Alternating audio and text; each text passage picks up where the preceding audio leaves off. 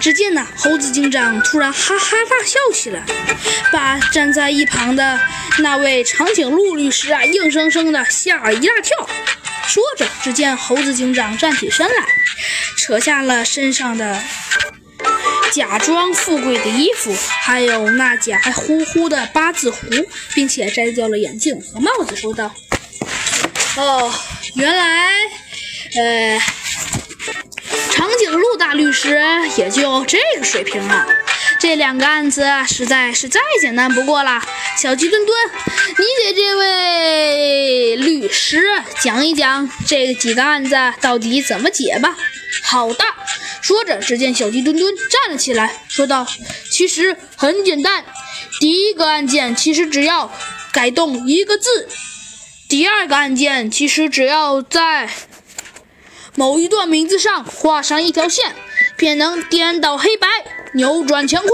而你却说无能为力，看来你这辩护律师也是浪得虚名。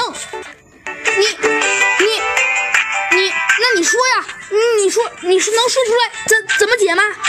只见呐，长颈鹿大律师顿时脸色巨变，一会儿红一会儿白，但是他却还强硬着头皮说道：“哼，其实这也很简单。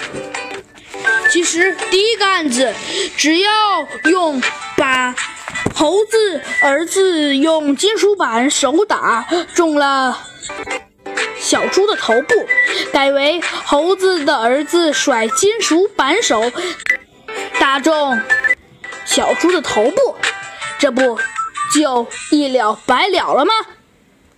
而且这样就可以把故意杀人改为意外杀人，而第二个案件只要在。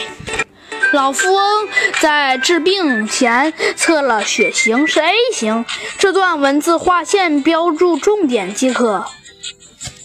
呃，因为治病期间测量的血型自然会不准确，而且可能会改变血型，比如 AB 型改为 A 型。如果亿万富翁原本是 AB 型血，那他的儿子就有可能是 AB 型血。我说的对不对？只见呐，长颈鹿律师一屁股坐在了地上，说道：“哎，好吧，我是不应该故意这样谋财。”哼，猴子警长说道：“这些话，我建议你是还是留在真正的法庭上再说吧。”